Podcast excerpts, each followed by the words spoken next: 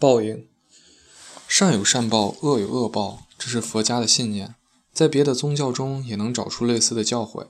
事实上，作为一个朴素的愿望，它存在于一切善良的人们心中。当我们无力惩恶时，我们只能指望老天显示正义。我们还试图以此警告恶人：恶人之所以敢于肆无忌惮地作恶，就是因为他们自以为可以不受惩罚。如果报应不爽，他们必有所收敛。可惜的是，在现实生活中，我们仍然常常看见恶人走运，好人反而遭灾。于是我们困惑了，恼怒了，斥报应说为谎言，斥报应为谎言，或者为了安慰自己，我们便将报应的兑现推迟到来世或者天国。如果把报应理解为世俗性质的苦乐灾祸、祸福，那么它在另一个世界能否兑现，实在是很渺茫的。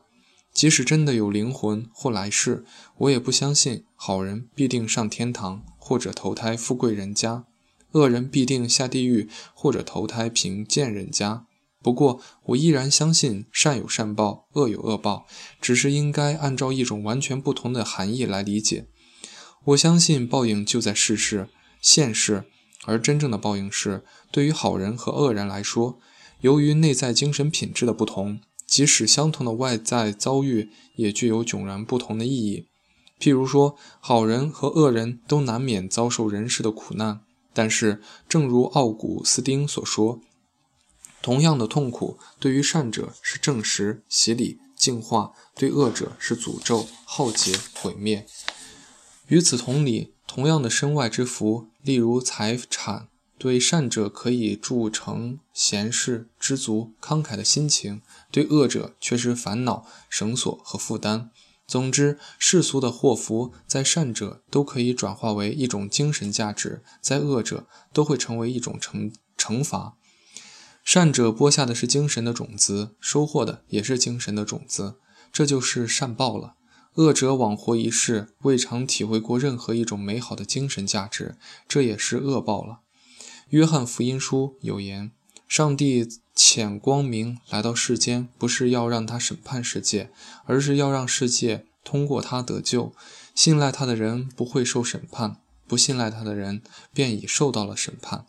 而这即是审判。光明来到人世，而人们宁爱黑暗，不爱光明。”这话说得非常好。的确，光明并不直接惩罚不接受它的人。拒绝光明，停留在黑暗中，这本身即是惩罚。